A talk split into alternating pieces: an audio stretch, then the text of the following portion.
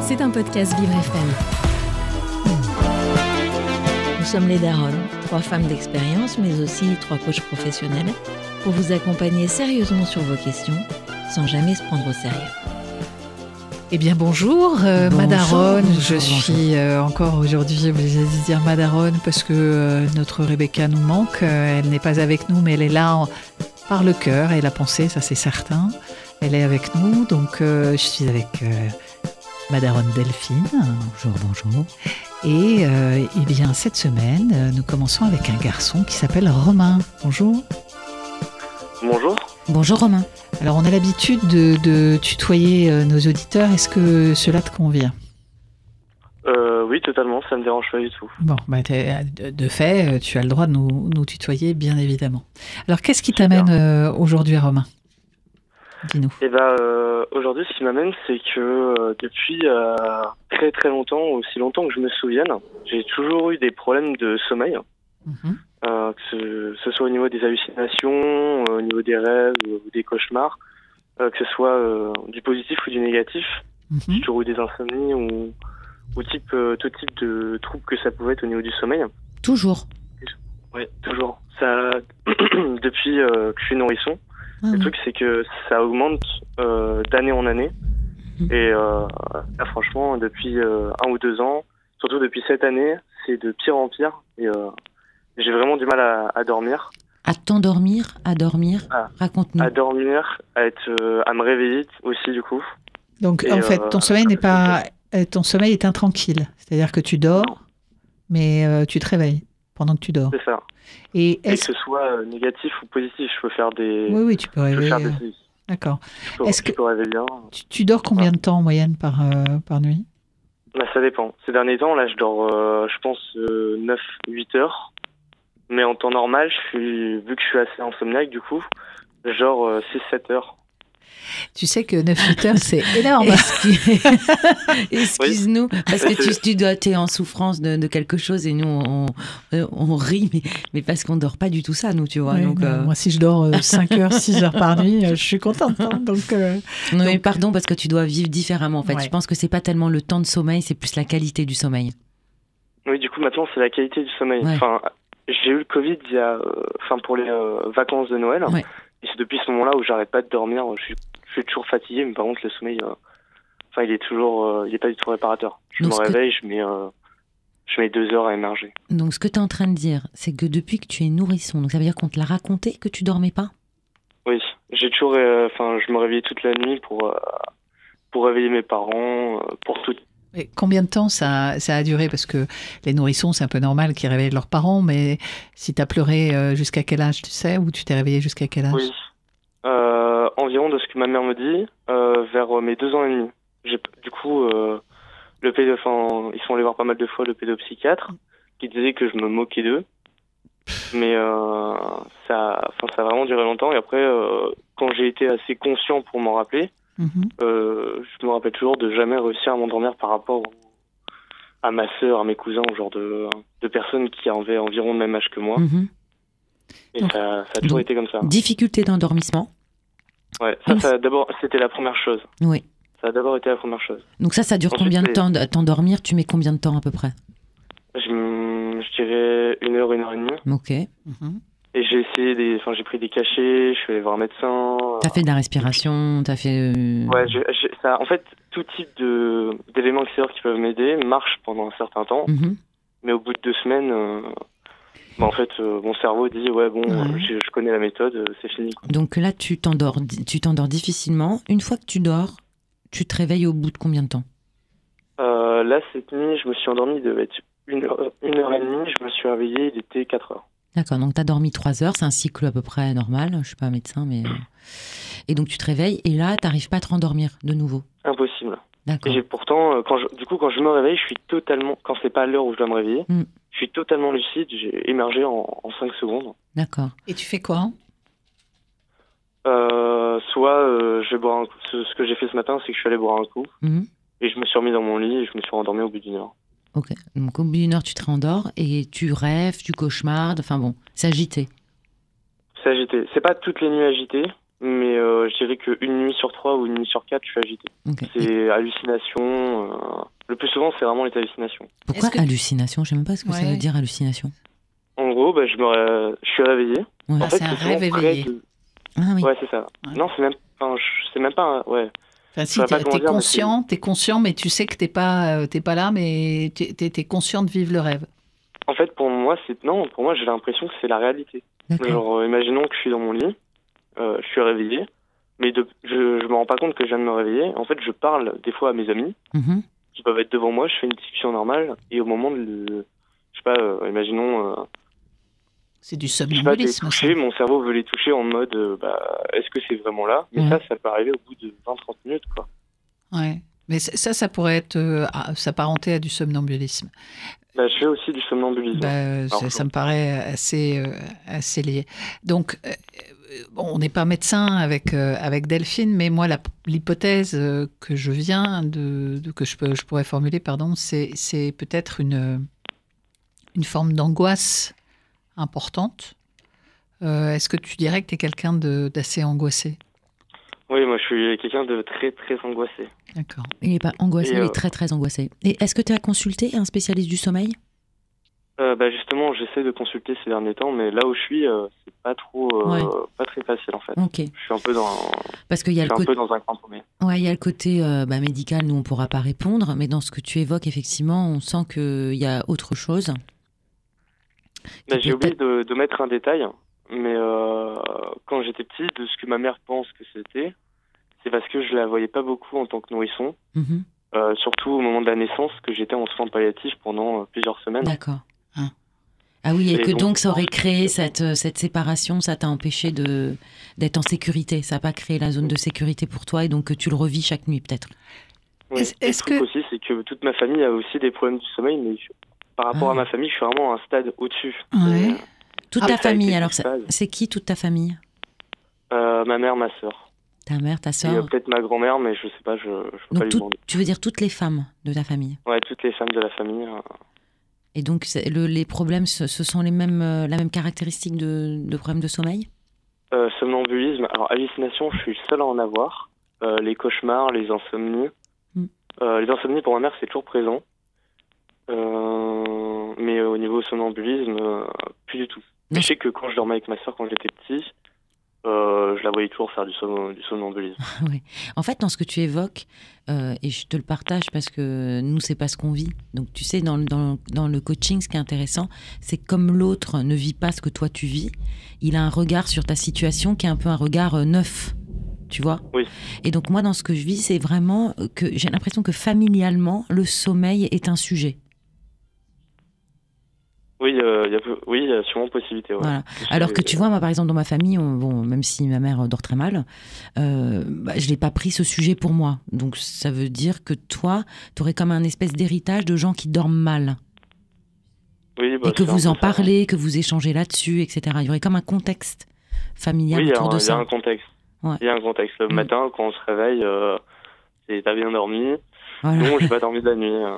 Ouais, c'est ça. Bon, alors en même temps, tu as bien dormi, c'est un peu la question que tout le monde pose, mais Oui. euh, sans vraiment Mais attendre la réponse. un- Donc, ça veut dire qu'il y a un sujet familial. Ouais, je suis assez d'accord. Et ça, tu sais, euh, ta grand-mère, par exemple, si euh, euh, d'où ça vient, si euh, et ta maman, est-ce qu'elles ont travaillé là-dessus ou est-ce qu'elles ont consulté elles aussi?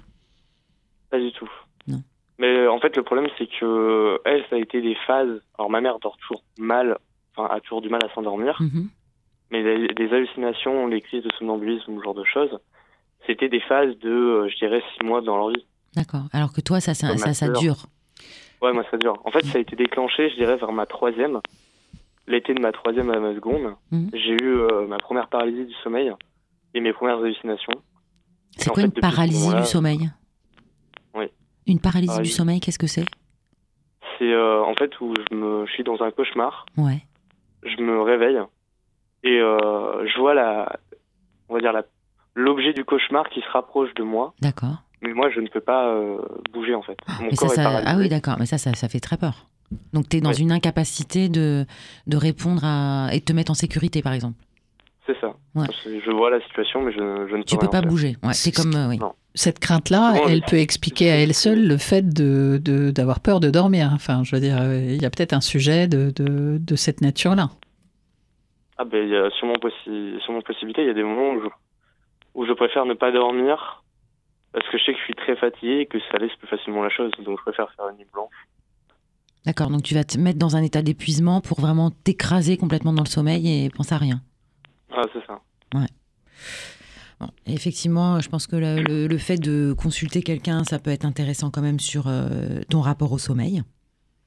Oui, parce que des spécialistes sauront t'expliquer euh, ces manifestations, à quoi elles sont dues, Mm. parce que j'imagine que tu n'es pas le premier euh, et, Oui. et tu ne seras pas le dernier non plus. Et après, toi, est-ce que tu as idée de... Parce que tu disais, je suis très, très, très, très angoissée. Ouais. Qu'est-ce qui Donc, t'angoisse, euh, ouais. qu'est-ce qui t'angoisse? Est-ce que tu as une petite idée ou sans, sans, euh, revenir, mais en même temps, le- l'hypothèse, elle est intéressante, c'est toi, c'est à toi de le dire, sur ce moment Oui. de ta vie au tout début où tu as été séparé de ta maman. Est-ce que toi, tu as, une hypothèse? Tu... Alors moi, je suis, bah, je suis quelqu'un qui réfléchit beaucoup. Mhm. Mais euh, je dirais pas des fois de la bonne manière, des fois dans, dans le bon sens, des fois dans le mauvais sens.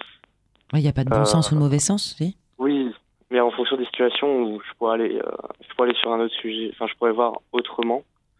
Mais j'essaie toujours de voir euh, dans toutes les possibilités une situation. Ah, ce que tu veux dire, c'est quand tu as une situation qui s'offre à toi, tu vas la regarder sous tous les angles. C'est ça. J'essaie d'être toujours le plus objectif possible. Oui. Donc ça, ça prend du Ah. temps. hein. Ouais, ça doit bien ruminer. C'est pour ça que du coup j'ai souvent du mal à m'endormir le soir. C'est parce que je me retrace toujours euh, toute ma journée en, en entier. Bah, c'est c'est le principe du, du sommeil. hein. Tu sais à quoi ça sert, hein, le sommeil. Ça sert à, pendant les phases euh, les plus profondes à emmagasiner les souvenirs. Parce que la, à la différence, tu sais que la pieuvre euh, euh, serait plus intelligente que nous parce qu'elle a huit cerveaux, mais comme elle n'a pas de mémoire, elle ne peut pas transmettre et elle ne se souvient pas. Donc en fait, une des caractéristiques de l'homme euh, et qui nous est propre aussi, c'est cette capacité à, emmagasiner nos souvenirs pour pouvoir en faire de l'expérience et en tirer des enseignements. Donc évidemment, quand il s'agissait de se battre face à un dinosaure, j'imagine que ça avait du sens, un peu moins aujourd'hui. Mais en, en- en- en tous les cas, c'est à ça que ça sert le sommeil. Donc euh, ce que tu fais, c'est que tu as peur d'emmagasiner, c'est ça que j'entends. Euh, bah, Enfin, tes ruminations. que- D'accord, je pense qu'inconsciemment, oui. d'accord. Et il y a, d'autres choses qui t'angoissent? Euh, bah, je dirais que après, j'ai fait beaucoup de. Mes parents, ils sont, ils ont voulu faire beaucoup de diagnostics euh, ces cinq dernières années. Du coup, euh, Des de diagnostics, tests. euh, comment ça Ah, te concernant, ok. Oui, me concernant. Euh, j'ai eu un trouble de l'attention, du coup. Mhm. Bah ça. Bah, Ça on joue sur le sommeil, ça. Tu es médicalisé Euh, ou pas sur le trouble de l'attention C'est médicalisé? Non, parce que tu sais que les gens qui ont un trouble de l'attention, ils peuvent prendre de, de la euh, Ritaline, je crois, un truc comme ça. Un médicament Euh, qui bah. aide justement à lutter contre les troubles liés à, au TDAH, là, ou je sais pas quoi, TDAH. Et Moi, c'est juste TDA. Moi, j'ai pas l'hyperactivité euh, du tout. Bah, c'est peut-être une forme d'hyperactivité qui dit pas son nom, euh, le fait de pas dormir. Mais pourquoi ils t'ont testé, Ouais. tes parents? Euh, parce qu'ils voulaient me faire euh, des tests de, aussi de QI. Mhm. Et alors? Euh, bah, du coup, ça a révélé HPI et HPE. Bah voilà. Enfin, ça, c'était un autre test encore HPE, c'était un autre moment. Pour l'hypersensibilité. D'accord. Donc, tu es hyper sensible, hyper euh, intelligent. Et, Je dirais euh, pas que je suis... Ah non, je dirais pas que je suis hyper intelligent, je dirais que, en fait, c'est en... c'est surtout sur la logique euh, au Oui. niveau des maths. j'ai compris. Ah Mais oui. oui. Alors, tu es ce qu'on appelle un philocomplexe, c'est-à-dire euh, quelqu'un qui a euh, des performances au-dessus de la moyenne ou très au-dessus de la moyenne dans, certains, dans certaines disciplines, dans certaines euh, compétences, et d'autres euh, moins. Mais Voilà, c'est- des caractéristiques qui sont des caractéristiques euh, quand même euh, de rumination qui sont euh, communes. Donc, tu as un cerveau qui n'arrête pas, qui ne sait pas débrancher. Donc, euh, Ah, je, je sais pas du tout m'arrêter. ok. Et donc, tu, tu, tu pratiques euh, euh, des activités physiques ou tu es uniquement dans le mental? Euh, non, non, je fais, euh, je fais beaucoup de sport. Alors là, c'est, des- c'est, euh... enfin, depuis les partiels, j'ai pas, pas trop eu le temps, qui était en décembre. Oui. Mais euh, je fais de l'équitation, je, fais... enfin, je faisais beaucoup de compètes. J'ai, j'ai décidé d'arrêter la compète parce que je trouvais que c'était trop. euh, Ça te faisait du bien? C'était, euh, ça, justement, c'était là. Au début, ça me faisait du bien, mais à la fin, c'était plus euh, une obligation qu'un plaisir. Donc, euh, Alors, quel, non, sport ou quelle activité tu fais qui euh, est un plaisir et n'est pas une obligation aujourd'hui? Bah, du coup, l'équitation. Juste monter euh, avec mon poney. Oui, sans, sans, compétition. Sans compétition. Eh ben, Vraiment euh, profiter bien avec l'animal. Et ça, quand tu quand es avec l'animal, est-ce que ça te. Ça, bah, ça me plonge dans un autre monde. Voilà. Et, est-ce que ça te permet de mieux dormir? Ou t'as pas constaté d'amélioration? Non, pas du tout. je me suis déjà posé la question. Après, je vais, te partager quelque chose que tu sais peut-être, c'est que les grands hommes dorment peu. C'est-à-dire que Napoléon, euh, Mitterrand, je crois d'ailleurs, Attali, euh, alors après, moi aussi, euh, les, dorment en moyenne 4 à 5 heures par nuit. Même 3-4 heures. Voilà. Et, et, ils ont appris à vivre avec. Moi, je connais plein de gens autour de moi qui ont cette caractéristique HPI, qui dorment peu et qui ont appris à dormir 4 heures par nuit et finalement ça leur va bien. Et c'est des gens qui du coup ont une avance considérable sur les autres parce que bah parce qu'il y a un autre secret aussi, c'est que quand tu fais des insomnies, faut pas rester dans ton lit. faut se lever, faut avoir une activité et reprendre le train du sommeil quand il repasse. Parce que si tu restes à attendre qu'il revienne, ça met plus de temps, c'est démontré ça. Donc euh, tu vois, finalement, je suis médecin. Mm. Ok, bah, je, vais, je, vais, le prendre en note, ça. Parce que c'est vrai que du coup. Euh, Et toi, si tu serais bien, si tu. Alors, on parle de, de temps de sommeil, on parle de qualité de sommeil? Ce serait quoi ton rêve idéal? À plus de la qualité de sommeil. Enfin, moi, je m'en moque euh, du temps que je dors. Mm, mm. Ce que je veux, c'est que quand je me réveille, euh, enfin, je suis, je suis là. Je suis présent.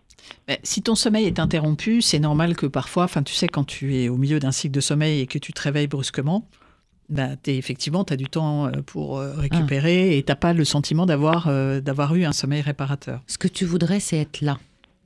Ça veut dire que quand tu te réveilles, t'es pas vraiment là?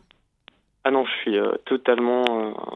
Enfin, je mets vraiment. là, en fait, moi, je me réveille du coup deux. Enfin, je vais pas dire deux heures, mais je me réveille 1h45 avant d'aller en cours. Ah, c'est hyper handicapant. Mais fais-en quelque chose. Non, il se réveille 1h45 avant parce qu'il n'arrive pas à émerger. Ah tu le fais volontairement pour pouvoir être euh, dans le. Ah, d'accord, j'avais pas compris. Or, quand tu te réveilles en pleine nuit, euh, quand tu as dormi 3 heures, là, tu es en pleine forme. Oui, ah, totalement. Hmm. Ah, je pourrais aller euh, faire un footing. Bah, ça m'est déjà arrivé de, de, travailler le matin dès que je enfin, quand je me réveille. Peut-être que tu as, assez... Peut as assez dormi Peut-être. Et si tu essayais pour voir? Tu fais ça sur une semaine? Ok. Ouais, c'est vrai que c'est pas bête. Tu vois, tu peux... Que tu t'appropries toi-même ton propre rythme. Et après, si dans la journée, tu as un petit coup euh, de fatigue, tu peux imaginer te reposer dans la journée. Et je, je, je, te le dis en tant que daronne, euh, fais-toi ta propre opinion. C'est-à-dire, euh, même si tu es très proche de tes parents et de ta sœur, c'est formidable, je, je, je t'invite à trouver tes réponses toi-même et euh, Ah oui, oui, juste. Mais après, ce qui est bien avec ma famille, justement, c'est que on est, on s'influence pas sur les sujets.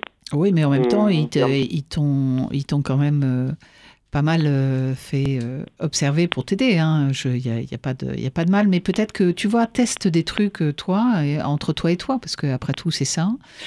On t'encourage quand même à aller voir un spécialiste du sommeil assez rapidement parce que c'est des gens qui euh, sont tout à fait euh, au fait de ce que tu nous racontes, là où nous, on est moins euh, spécialistes. Hein. Il y aura probablement des, des, réponses, en tous les cas des, des, pistes pour toi. Et, tous ces tests, ça t'a apporté quoi à toi? Bah, Je dirais des réponses, mais qui au final ne changeaient pas vraiment la façon dont je voyais, enfin, je, voyais, je me voyais moi-même. Hmm. Ah, et tu dois comment, toi? Juste quelqu'un qui voit autrement que les autres. pas, meilleur, pas moins bon. Mm. Juste quelqu'un qui n'a pas la même vision que les autres. C'est intéressant dans ce que tu dis, c'est même par, par, exemple quand tu euh, rêves ou tes cauchemars, est-ce que tu les écris ou qu'est-ce que tu en fais de ça? Il y en a certains que j'écris, oui. Mm. Mais euh, la plupart du temps, je les efface. Ouais. Et ça te fait quoi de les écrire? Euh, ça me permet de m'en souvenir, mais euh, j'essaye de réfléchir là-dessus. Et en fait, ils sont tellement loufoques que je, il y a des fois, j'arrive pas à les comprendre. Mm, mm. Ça existe, hein, des spécialistes qui t'aident à décrypter les rêves. Ça serait intéressant aussi d'aller regarder de ce côté-là. Parce qu'il y a peut-être des messages, finalement, pour quelqu'un qui est différent. J'ai essayé avec euh, mes psys que j'ai eus. Mm. à chaque fois, je, en fait, ils, J'en ai vu 3-4 euh, et à chaque fois c'était ce que j'avais compris moi-même en, faisant le truc. Donc oui, je pense qu'il vaut mieux que j'aille voir quelqu'un qui soit spécialiste là-dessus. Oui, enfin, sans être euh, forcément euh, un psy, mais en tous les cas, ça pourrait t'ouvrir des, des perspectives différentes. Noter tes rêves, je pense que c'est ce que dit Delphine est, est- est juste. Ça peut aussi t'aider à pas les contrôler, mais à faire, en tous les cas, à, être capable de les classer dans une espèce de, chromatique de, du pire au, meilleur. Et euh, je sais qu'il y a une influence. Alors, de t'endormir avec des pensées positives. Ça peut peut-être fonctionner, ça aussi. On dit euh, souvent que les rêves sont associés aux pensées qu'on a eues avant de s'endormir. Donc peut-être que tu peux essayer ça aussi. Enfin, plein de petits trucs, faut tout essayer dans ce. Et puis te dire que peut-être, et c'est, je, je le- il y a des gens qui dorment très peu et qui vont très bien.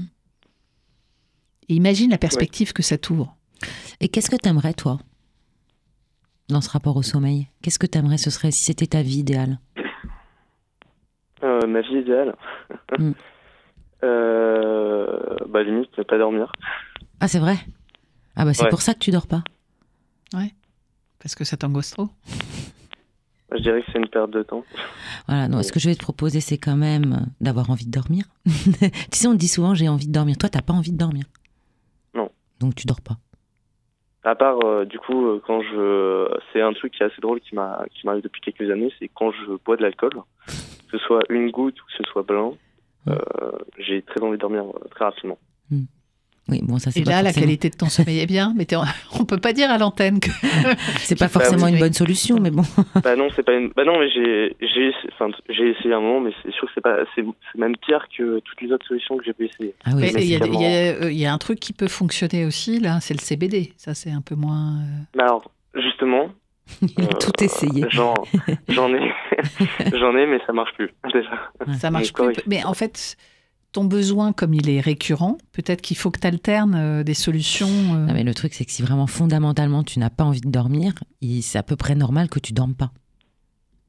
Puis mon cerveau aussi, euh, j'ai un truc qui est assez spécial, c'est que tout ce qui est anesthésiant, euh, il n'accepte pas. Oui, ça, c'est l'hyperactivité. Enfin, pas l'hyperactivité, mais le. Et j'ai pas compris, qu'est-ce qu'il accepte pas ton cerveau? Euh, tout ce qui est anesthésiant. En Ah, gros, d'accord. euh, je fais une anesthésie locale au niveau de la bouche, au niveau du bras. Ça prendra la moitié du temps Ah oui, d'accord, ça prend par, pas, par d'accord. rapport à une personne normale. Ok, ok. Alors Euh, sinon hmm. aussi, euh, ça ça m'a évoqué ça, mais peut-être euh, que enfin, c'est encore une piste sur tes angoisses. Euh, ce que tu nous décris, euh, ça ressemble à, à l'abandon. Euh, quand euh, je vais te partager une histoire personnelle, quand mon fils aîné euh, est né, j'ai eu un problème de santé. Il avait trois mois, j'étais obligée de le confier à quelqu'un parce que je pouvais pas m'en occuper.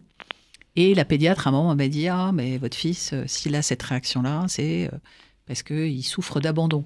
C'est vrai, c'est pas vrai, mais il y a un livre là-dessus qui pourrait peut-être euh, t'éclaircir les, choses qui s'appelle, c'est Louise Bourdeau, c'est ça, les cinq blessures faites à l'âme.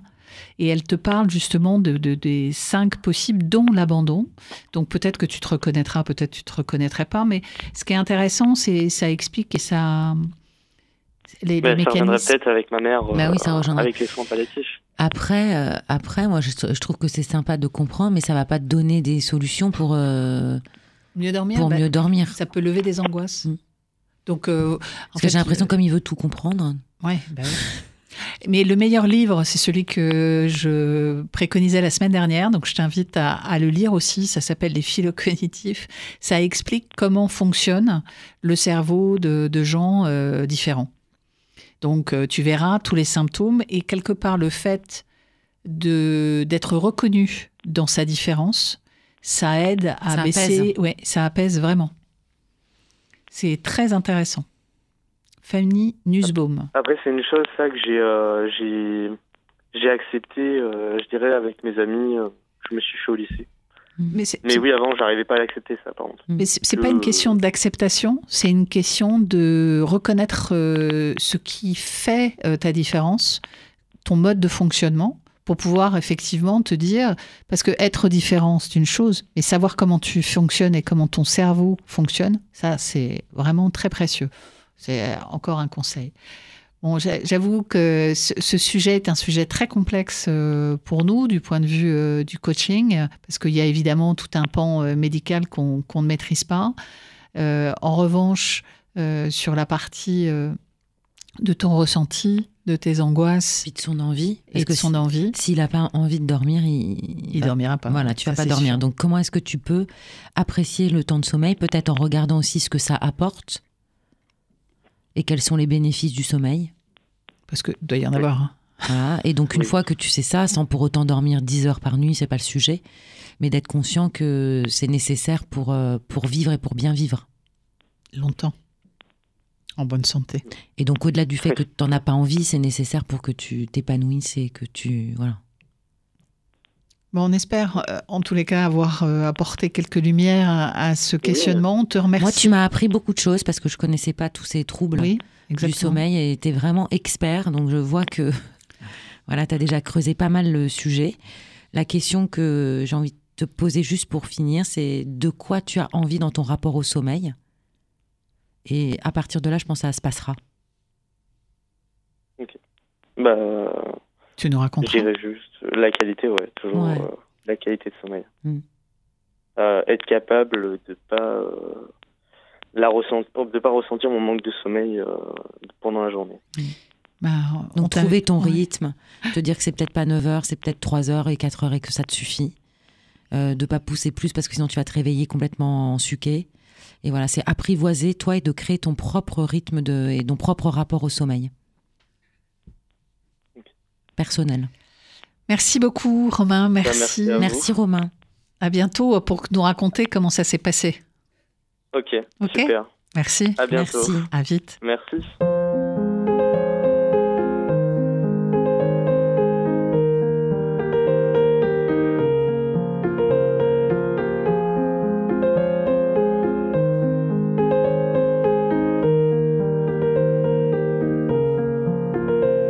Peu importe que je ne devienne jamais riche. Demain, s'il le faut, j'irai encore me faire exploiter. Je n'irai sûrement pas user mes semaines en Amérique. Et bientôt, mes draps seront peut-être un ciel étoilé. Ah, l'avenir sera sombre, paraît-il. Plein de dangers, mais c'est bon, là, arrêtez. Je ne sais pas ce qui arrivera de bon ou de maléfique. Mais je sais qu'en cet instant, le monde est à mes pieds. Peu importe que puisse sonner mon heure, qu'on m'oublie que plus jamais ne frissonne mon art. C'est vrai qu'aujourd'hui, je leur ai donné mon cœur, et demain ils reviendront peut-être me voler mon âme. Et oui, qui sait, vous ferez de moi une proie, mais, mais avant promis, je me défendrai de toutes mes forces. Ou peut-être qu'un de ces jours aussi, je serai roi, j'irai les vaincre avec une arme et d'hommes et d'anges sous mes ordres. Et oui, qui sait, hein, peut-être toi, alors j'espère que je serai pas déçu. Un jour, qui sait, je serai peut-être moi. En tout cas, jusqu'à présent, j'ai jamais su. L'avenir sera sombre, paraît-il, plein de dangers, mais c'est bon là, arrêtez. Je ne sais pas ce qui arrivera de bon ou de maléfique, mais je te regarde et le monde est à mes pieds.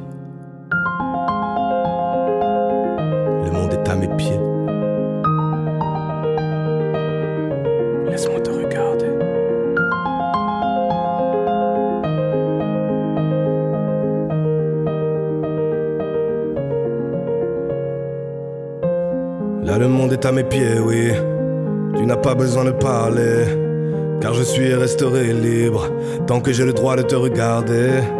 Je n'ai plus le moindre désir, je ne ressens plus le poids des années. Sans toi, je supplie Dieu d'arrêter de vivre et personne ici pourra me blâmer. Donnez-moi ne serait-ce qu'encore une heure à vivre ensemble. Je pourrais mourir demain pour te couvrir le cœur que tes rires m'enfantent. Je pourrais m'ouvrir le mien. Ne serait-ce qu'encore une heure à vivre ensemble, je pourrais mourir demain. Pour te couvrir le cœur que tes rires m'enfantent, je pourrais m'ouvrir le mien. Qu'importe ce que l'avenir nous réserve, c'est bon, arrêtez. Tout ce que je sais, moi, c'est qu'en ce moment précis, j'ai le monde à mes pieds. Qu'importe ce que l'avenir nous réserve, c'est bon, arrêtez. Ah oui, j'ai le monde à mes pieds.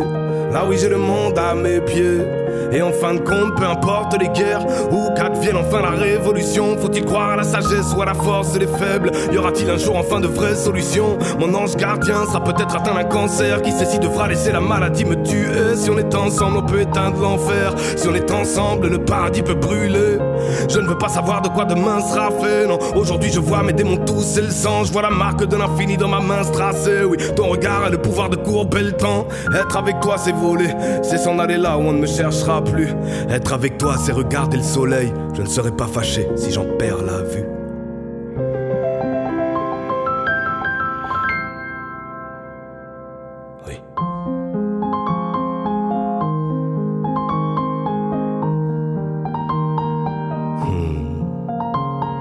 L'avenir sera sombre, paraît-il. plein de dangers, mais c'est bon, l'a arrêter.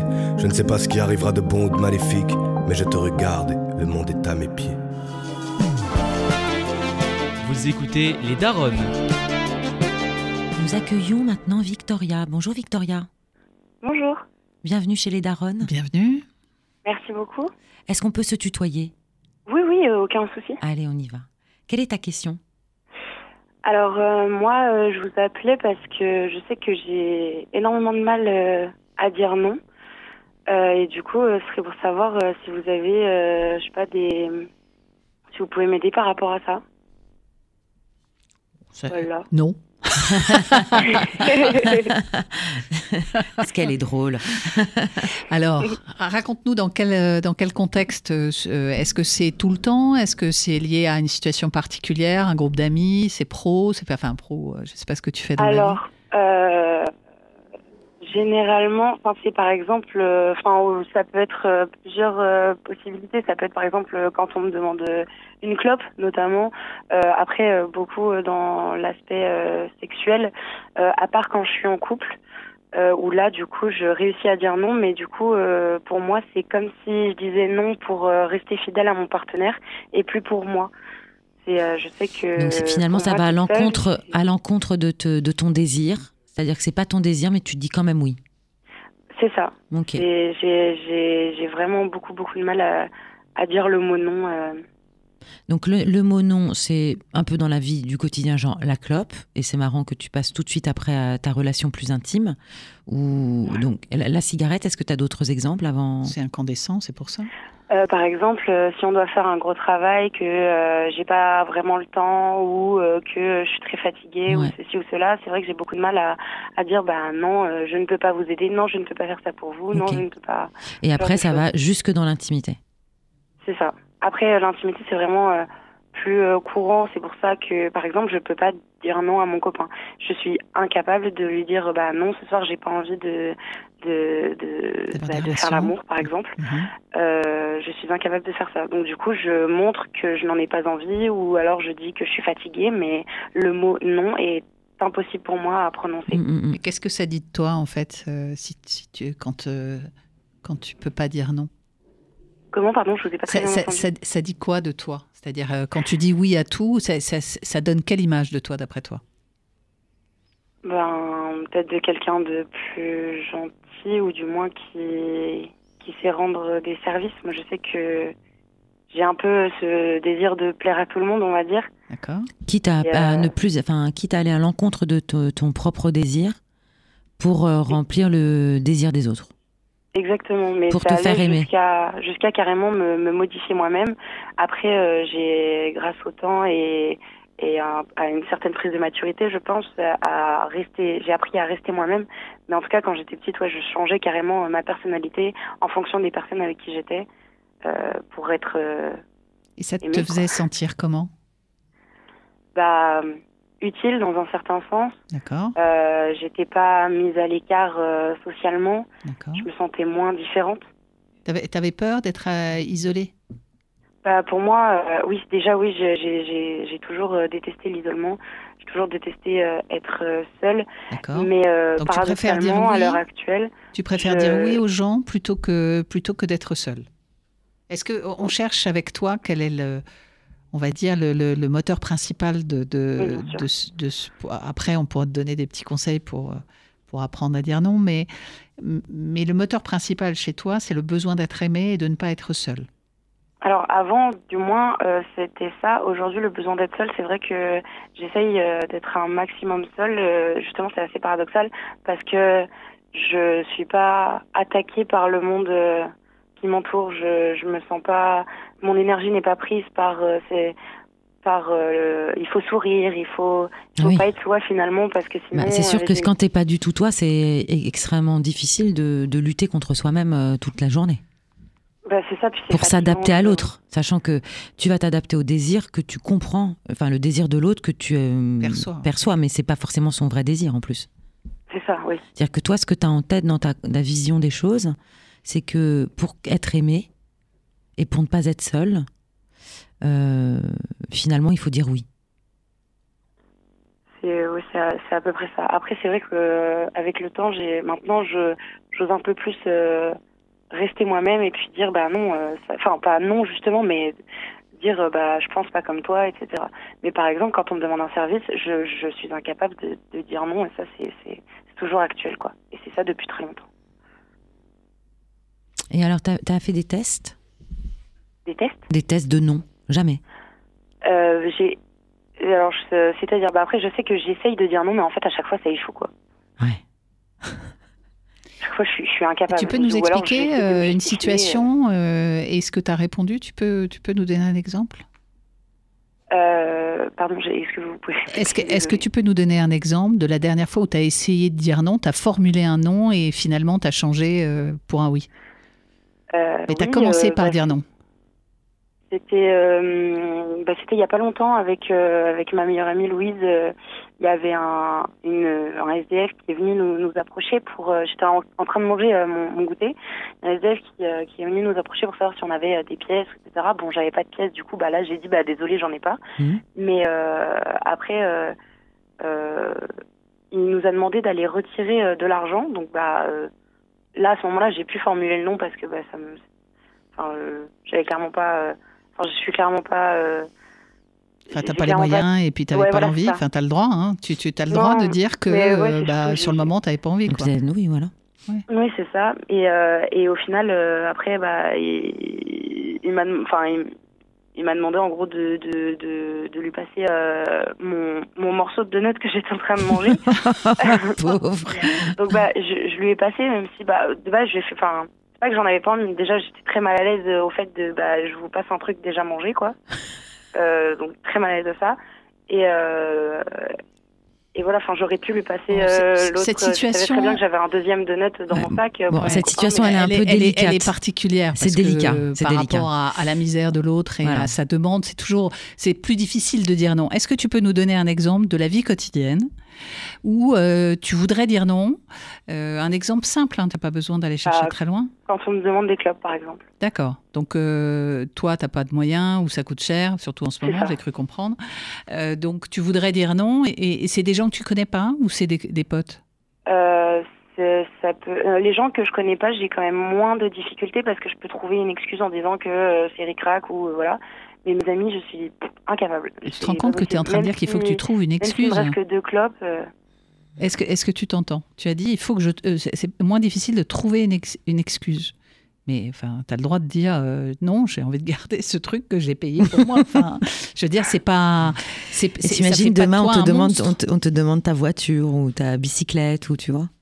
Ou donne-moi ton manteau, tiens, pendant Ou que dormir, suis. dormir chez toi, Ouais. euh, parce qu'il fait froid. Voilà. ou- Donc c'est, bah, encore une cigarette, bon, c'est, potentiellement possible, mais si, si ça venait à être des choses plus importantes, tu dirais oui quand même?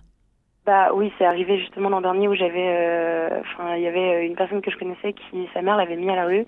Euh, bah, euh, je l'ai accepté avec euh, grand plaisir hein, chez moi vraiment. Mais euh, bon, elle faisait un peu trop euh, comme chez elle, euh, voire vraiment, enfin, elle, elle a en un plus, peu ils sont dépassé ingrats, mes- les mes gens. limites. Ouais. Et euh, j'ai essayé de lui en parler. Bon, au final, elle, elle m'en a un peu mis plein la tête. Ah oui, en plus. Euh, euh. Donc en fait, dans l'expérience que tu fais, tu vois bien que avec tes oui, t'obtiens pas forcément euh, la reconnaissance et l'amour que tu attends. Oui, c'est sûr. Donc finalement, J'essaye de me dire ça, mais. Mais enfin, est-ce que tu sais pourquoi Est-ce que est-ce que tu as réfléchi au pourquoi? Parce que qu'est-ce que tu fais quand tu dis oui à quelqu'un? Tu le déresponsabilises.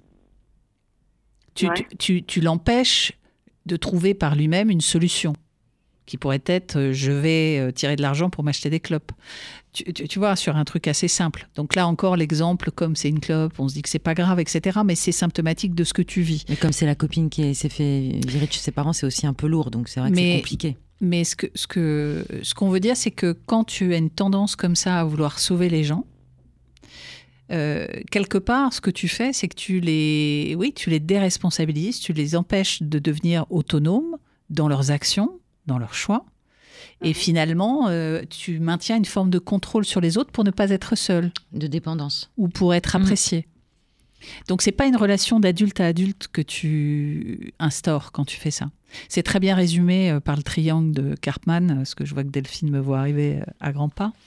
Donc le triangle de Karpman, c'est intéressant. Pourquoi? Et, et ça pourrait avoir une résonance avec l'exemple de la fille qui est venue chez toi. Tu t'es positionnée en sauveuse. Cette fille était victime, d'accord? Oui. Donc euh, tu l'as accueillie chez toi. Et Karpman dit euh, que euh, quand on se positionne à un endroit, donc il y a sauveur, victime, bourreau, eh bien les autres sont obligés de se positionner en fonction. Donc de victime, elle est devenue bourreau. C'est-à-dire que tu lui as ouvert ta maison, tu lui as offert euh, les conditions de, de, d'accueil très généreux de ta part, et finalement, euh, elle, elle, est, elle, était tellement bien dans cette situation que non seulement c'était plus une victime, mais en plus, elle, elle t'a, comme tu dis, euh, dit des choses pas très sympas, alors même que tu avais été extrêmement gentil et tu ne comprends pas. Mais ce que tu as fait, c'est que tu l'as déresponsabilisée. Tu peux très bien avoir une relation d'adulte à adulte qui est d'être généreux en disant bien écoute, je comprends ta situation et c'est avec plaisir que je t'accueille. Avec des limites. Mais en posant tes limites toi-même. Tes règles, bah oui. C'est chez toi quand même. C'est que j'ai du mal à moi-même me mettre des limites. Donc alors en imposer, imposer mes propres limites aux autres. Mais c'était comment quand tu étais petite, tes parents disaient oui à tout? Euh, alors non, ils disaient pas oui à tout et euh, enfin bon la plupart du temps c'est vrai ils faisaient tout euh, pour que matériellement parlant euh, on est on est ce qu'on veut. Hein, je je vais pas mentir là-dessus. Donc tout ce que tu Mais, veux. ils mettaient quand même leurs limites et par contre on savait très bien qu'il fallait pas les dépasser. Voilà. Donc tu as bien as bien vu que ça ces limites que mettaient tes parents dans dans ton éducation, ça a permis de savoir à l'enfant que tu étais, enfin le bébé puis l'enfant, de savoir que ça oui ça c'est possible, ça c'est pas possible, ça non, parce que sinon on rentrerait dans les magasins, on se servirait, enfin tu vois, il n'y aurait pas de règles. Donc finalement on se rend bien compte que même si parfois c'est un peu contraignant, les règles quand même de la, de la vie ensemble, elles sont nécessaires à une société. Mm. Donc c'est la même pas- chose à- euh, au- en termes de, de- au niveau individuel. Il n'y a pas de mal à les poser. Toi, tu as, tes, t'as c'est- tes propres règles, surtout, que, surtout chez toi, et bah, tu les poses. C'est pas pour autant que tu es un bourreau, une méchante, ou voilà. En fait, dès que j'essayais de lui dire, par exemple, bon, j'ai déjà fait tomber, enfin, il y a un ami qui a déjà fait arracher mon radiateur du mur, et du coup, maintenant, il faut faire super attention Mm. à ne pas, euh, ne pas le refaire tomber, parce que sinon, il faut carrément me refaire tout le mur. Donc, pardon. Euh, donc, euh, du coup, je lui ai dit, bah, fais attention à mon radiateur, etc. Elle soufflait les yeux, elle, en fait, elle rejetait mes limites. Et du coup, bah, Bah, dans ces cas-là, qu'est-ce Bah, que tu faut fais qu'elle aille, euh, faut qu'elle aille ailleurs. Faut qu'elle aille Tester ailleurs. les limites des autres, tu vois, et pas les tiennes. ouais, ok. Et ça fait pas de toi quelqu'un de, de méchant, puisque tu l'as accueilli, tu as été généreuse. Et Mais ça fait... j'ai l'impression d'abuser, du coup. Mais d'abuser de quoi? C'est Ah, pas par elle, exemple, tu crois je suis quelqu'un abuse? qui, euh, je mets un sous-verre euh, en dessous de, de mon verre pour éviter que ça. Ah, tu veux dire que t'es t'es mon- précautionneuse. Écoute-moi, Mais c'est tes Victoria, tu fais ce que tu veux, d'accord? Tu as tes propres règles, tu es chez toi. Elle est venue dans ton environnement, elle s'adapte à tes, à tes règles. Elle n'a pas à te juger. Surtout quand tu as eu l'extrême générosité de la recevoir alors qu'elle était euh, mise dehors. On peut comprendre, hein, c'est quoi cette attitude? Donc, de- on- je trouve que dans notre euh, échange, ce qu'on a mis en lumière, c'est le fait que le fait de dire non pourrait te conduire, ça ce serait ta peur, à la solitude. Cette solitude que tu redoutes énormément. Oui. Or, tu vois bien quand même dans ton expérience que le fait d'avoir dit oui, finalement, n'empêche pas les situations de conflit ou n'empêche pas les tensions. La preuve, cet ami, et puis sans doute, tu as plein d'autres exemples en tête. Il semblerait que oui. Donc finalement, ton objectif qui est de- d'être très entouré par des gens euh, bienveillants, agréables avec toi et qui t'aiment, euh, avec, ce, avec ce oui perpétuel, c'est, c'est- ça ne fonctionne pas. Mm. Donc comment est-ce que tu pourrais faire pour te réattribuer ce non Sans être euh, angoissé de perdre euh, tes amis ou... Est-ce que toi, tu as vécu des relations où les gens te disaient non et ça t'a fâché? Euh, non, parce que généralement, justement, quand, euh, quand on me pose les limites, je les comprends totalement. Je suis Voilà. plutôt quelqu'un de très compréhensive. Donc, Et je veux pas forcer qui que ce soit à faire quoi que ce soit.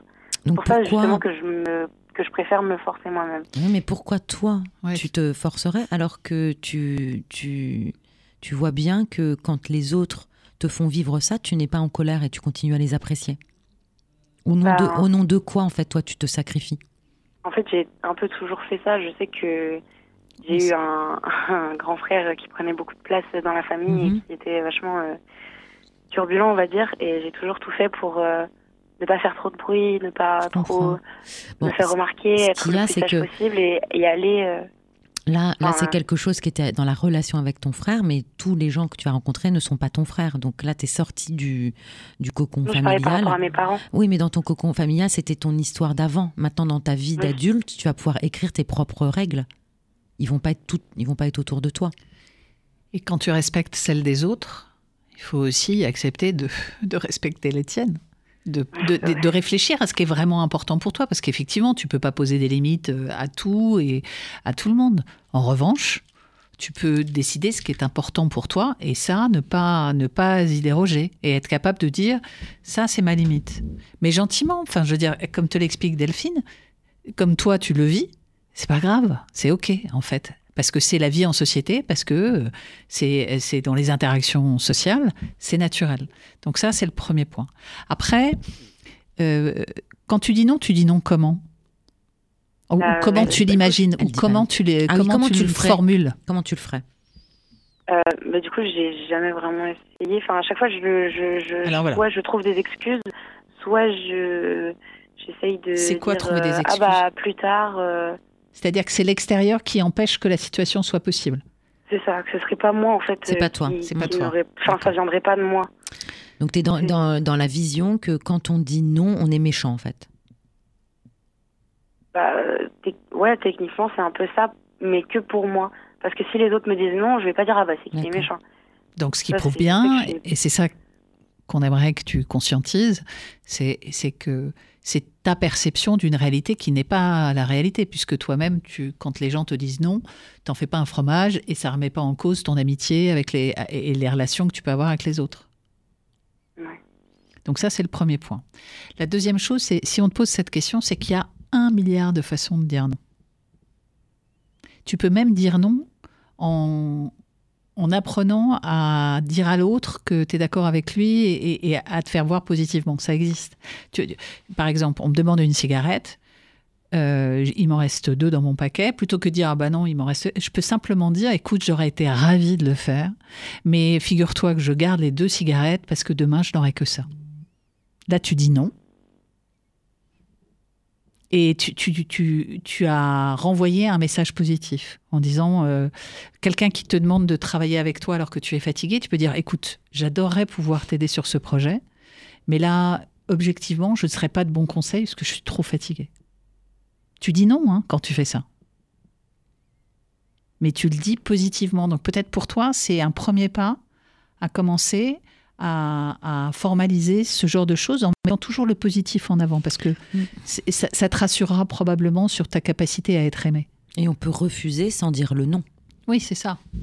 Bah, C'est ce que j'ai, c'est ce que j'essaye de faire, mais je sais que, par exemple, juste avant les vacances de, de décembre, c'est vrai qu'il me restait euh, juste euh, un, un paquet pour euh, une semaine et demie, quoi. Donc, euh, pas beaucoup, parce que j'avais clairement pas euh, les fonds pour pour m'en racheter un. Euh, et on m'a, on m'en a demandé, et puis j'ai dit justement, bah, je suis désolée, mais voilà, il. Non, reste, T'es pas Désolée, t'es- pas désolée. ça, déjà, je m'excuse beaucoup. Bah oui, voilà. T'es pas désolé. Alors vas-y, redis-le avec l'option de Florence. Euh, bah du coup c'est j'aurais adoré euh, pouvoir euh, t'en passer euh, mais il ne me reste plus que ça pour la semaine Voilà, mais j'ai calculé et j'ai- besoin de cette quantité pour la semaine euh, pour, parce que j'ai j'ai pas les moyens Parce que j'ai pas les moyens. De faire plus. Et, et- et la personne se dira, bien sûr, ok. Comme euh, euh, souvent quand on n'a pas de monnaie sur soi et qu'il y a, c'est l'exemple de, de ton, de ton SDF de tout à l'heure, c'est t'as pas d'argent sur toi. Et, tu, tu réponds, j'ai pas d'argent la plupart du temps. L'important c'est de considérer l'autre dans l'interaction. C'est-à-dire que les clochards, ce qu'ils appellent aussi, c'est juste de la considération la plupart du temps. Et si tu souris ou que tu dis bonjour et que tu dis je suis désolé, euh, bah, les gens ils le prennent bien, ils se disent ok, et puis voilà. Tu vois? Mais Et puis, la- je, fais. je mets un point d'honneur à ça euh, à chaque fois avec justement Mais euh, Louise on, on va même des fois leur parler parce que c'est vrai que c'est très déshumanisant pour eux les gens font comme Moi, je peux te raconter une histoire perso. C'est qu'une fois, j'étais dans le métro, j'avais 17 ans.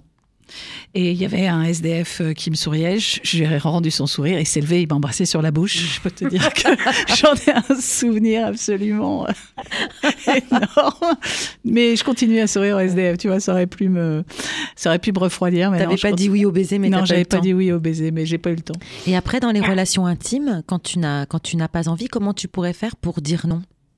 Bah, ce que je fais, c'est déjà juste avant, je, bah là, je, vous- enfin, je suis avec mon, mon copain euh, dans une relation de confiance et du coup, je lui ai Mhm. exprimé ce- cette incapacité de ma part à dire non et du Ouais. coup, je lui ai demandé de faire attention à ça et que, bah, en gros, bon, c'est grossièrement dit, mais si je lui saute pas dessus, faut pas qu'il insiste. Ah ouais, mais c'est vachement euh, compliqué quand même, non? Oui, je sais, mais justement, du coup, c'est si jamais euh, je vois que qu'il en a envie, qu'il me montre son désir, Comment tu Je- pourrais faire avec leur- ma méthode? Vas-y, essaye. Avec la méthode de Florence, euh, comment refuser clairement sans, sans blesser l'autre Parce que tu comprends que les signes implicites, Ah, c'est ouais, compliqué. compliqué, hein Si je te saute pas dessus, et là, tu- alors tu vois, j'ai envie de te poser la question. Et là, tu me sautes dessus ou pas? Donc, qu'est-ce que tu... Vas-y, utilise la méthode que qu'on s'est- on s'est donnée là pour pour dire non en étant positif. Bah, du coup, je, moi, je sais que j'ai développé une certaine méthode qui est, est potentiellement en accord avec ce que, ce que tu me dis, Florence.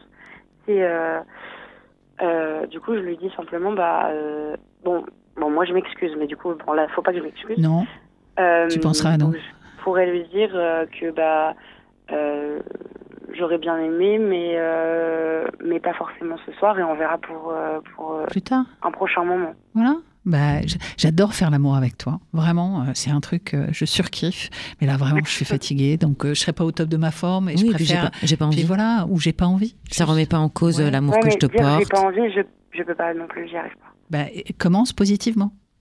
Ok. Voilà. Ouais. Et euh, il y, a, il y a un truc qui est assez amusant, moi que j'aime beaucoup. Et ça m'a- moi, ça m'a beaucoup aidé à poser mes limites. C'est euh, à quoi tu dis oui quand tu dis non? Quelle opportunité tu t'offres quand tu dis non à quelque chose. C'est vrai que du coup, c'est voir ça plus euh, d'un aspect euh, positif. Positif, Exactement. bah oui. Et comme, tu- comme Delphine t'a dit que finalement, c'est une question de perception, parce que c'est pas parce que tu vas dire non ou poser des limites que les gens vont te trouver détestable. Et qui vont te tourner le dos, pas du tout. Parce que c'est pas ta nature, donc tu es quelqu'un de généreux, tu resteras généreuse. Mais être généreux, c'est décider du moment où l'on donne. Ce n'est pas dire oui à tout. Et poser tes limites, c'est c'est une façon d'apprendre à te respecter profondément. Et, la première personne avec qui tu dois vivre et avec qui tu dois justement apprendre à dire oui ou non, c'est toi. Et donc, Prendre soin de toi avant de prendre soin des autres. Tu sais, en secourisme, c'est la première des règles. Tu ne peux pas intervenir quand il y a un accident sur une personne si toi, tu te mets en danger. Bah, c'est un peu la même chose euh, ici. C'est si donner cette clope, ça t'empêche d'être bien la semaine prochaine parce que tu auras du mal et tu ne pourras pas fumer, et c'est toi qui vas prendre la charge pour un truc qui n'est pas lié à ton problème euh, de financement, qui est lié au fait que tu sais pas dire non, mais c'est toi qui souffres. C'est complètement idiot. En vrai, c'est idiot.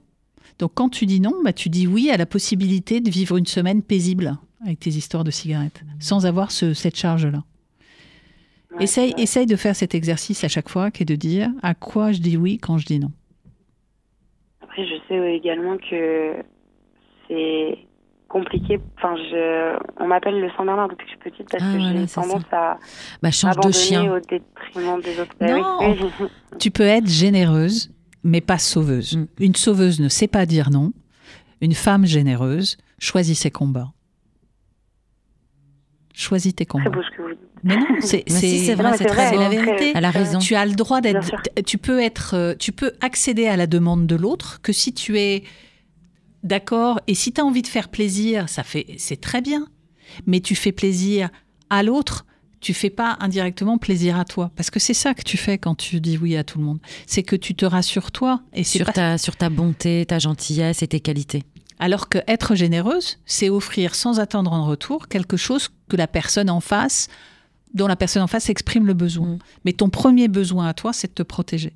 Et pour te protéger, il faut que tu deviennes, apprends à être généreuse. Et là, et je vais te donner un tips qui est assez simple, c'est n'anticipe pas le besoin de l'autre. Parce qu'une fois sur deux, tu te plantes. N'anticipe pas sa réaction parce qu'une fois sur deux, Mm. tu te plantes parce que tu n'es pas dans sa tête. Donc tu ne sais- et, et comme euh, Delphine te l'a démontré, en plus dire non, ça ne veut pas dire qu'on va euh, arrêter la relation, euh, trouver que tu es absolument euh, colérique, égoïste, pas du tout. Non, pas du tout. Donc, la différence entre sauveuse et généreuse, c'est la capacité à ne pas anticiper le besoin de l'autre et attendre que l'autre le formule. J'ai besoin d'une cigarette, et là, tu as un choix A qui te dit bah, j'ai envie de lui dire oui parce que je sens que cette personne est dans l'embarras et que je pourrais aider, et je décide de le faire. Non, parce que j'ai plus que ça pour la semaine. Et dans ces cas-là, Il une faut façon. pas que je m'excuse. Mais ouais, mais en fait, c'est un truc, si c'est une habitude que tu as depuis que tu es toute petite, tu commenceras ta phrase comme ça. L'important, c'est l'objectif. Et puis progressivement, tu vas prendre confiance Oui, tu vas en faire toi des et- tests. Tu vas faire des tests, tu vas voir que les gens restent autour de toi, tu vas voir que ça se passe pas plus mal, que tu te respectes toi mieux et que tu es mieux respecté aussi.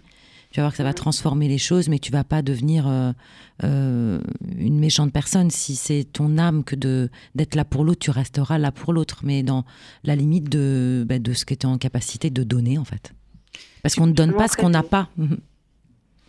J'ai un peu peur que, euh, justement, si je me mets à dire non désormais, à, même, enfin, à- dans des moments où, où je n'en ai pas envie, euh, envers des gens que je connais depuis longtemps et qui, du Mhm. coup, sont habitués à Mhm. mon oui perpétuel et constant et qui, du coup, bah, en quelque sorte, je sais qu'ils peuvent uti- utiliser ça. Mais oui. Euh, j'ai peur que du Ouais. coup je perde des personnes que je m'attende C'est pas la- ou alors qu'on vienne me faire des reproches du style t'as changé, euh, qu'est-ce qu'il y a, t'es plus euh, comme ci ou comme tu ça, vas le faire en douceur. Oui, déjà, tu vas le faire sûr, en hein. douceur. Et puis, Oui. et puis finalement, tu verras, la vie est une danse. Quand toi, tu vas te mettre à bouger un petit peu, doucement, les gens vont s'adapter. Les gens vont s'adapter. Ils te demanderont peut-être un peu moins de cigarettes. Enfin, les gens s'adapteront parce qu'ils sauront que sur ce sujet-là, c'est compliqué pour toi. Et respecteront ta limite. Essaye. T'as rien à perdre. Donc, si Ça on- va pas être, ça, tu vas pas passer de, de non, de oui à tout à non à non tout le temps. c'est même pas Ça va, tu vas t'a- t'adapter, mais pas- vraiment aller à l'écoute de toi, ce dont tu as envie à ce moment-là, et savoir formuler que bah, là, si tu n'en as vraiment pas envie, euh, il faut pas le faire, et tu verras que ça ne change absolument pas la face du monde. Ça paraît fou, mais c'est- comme ça. C'est oui, Ouais. l'inconnu. Et toi, ça, surtout, mais- Euh, quand tu dis oui à tout, c'est un besoin d'amour que tu as et un besoin d'être entouré. Et donc tu vas voir aussi que finalement, c'est pas en disant oui à tout qu'on est plus entouré. c'est vrai. tu verras que ça changera pas grand-chose et que les gens vont s'adapter. Bon, écoute Victoria, j'espère que ces quelques conseils, ces quelques échanges euh, t'aideront un peu à avancer. On te dit pas de tout changer du jour au lendemain, mais de tester des choses et tu verras finalement que c'est bien plus simple que tu ne le crois et que ça va pas changer la face du monde. Donc apprends à être généreuse, c'est tout le mal qu'on te souhaite pour 2024. Merci de ton vous. témoignage Merci, merci. et Merci puis à à, vous. à bientôt pour nous raconter. Pas de souci. Merci beaucoup. Au revoir. Passez une excellente journée. Au revoir. Merci, au revoir Victoria. Alors, euh, bah, cette semaine, euh, c'est terminé. On a eu des beaux sujets. Ouais, c'était euh, très joli. Merci, très merci à, tous. Ouais, c'était très chouette. On retrouve la semaine prochaine notre amie Rebecca qui nous a bien manqué ces dernières semaines. Et puis, euh, et puis bah, si vous voulez nous appeler, n'hésitez pas au 01 56 88 40 20. Et puis inscription, inscription arobase lesdaronnes.com. Ah, c'est formidable. Voilà, c'est ça. Inscrivez-vous, on sera très heureux d'organiser avec vous euh, euh, votre passage à, à l'antenne. Merci. Bonne semaine. C'était un podcast Vivre FM. Si vous avez apprécié ce programme, n'hésitez pas à vous abonner.